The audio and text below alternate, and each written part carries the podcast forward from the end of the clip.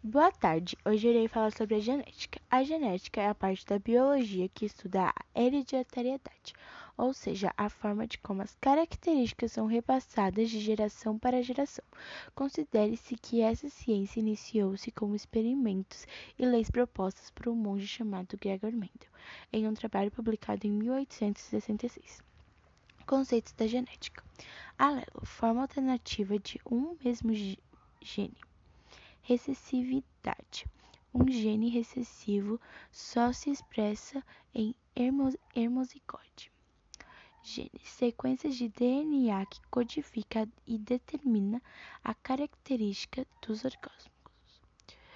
Fenotipo, características bioquímicas, fisiológicas e morfológicas observáveis em um indivíduo. Genotipo, constituição genética de um indivíduo. Euploidia, alteração cromossômica numérica, na qual todo conjunto cromossômico é alterado.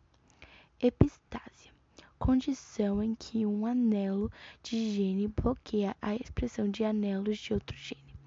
Dominância ocorre quando o gene se expressa mesmo em doses simples.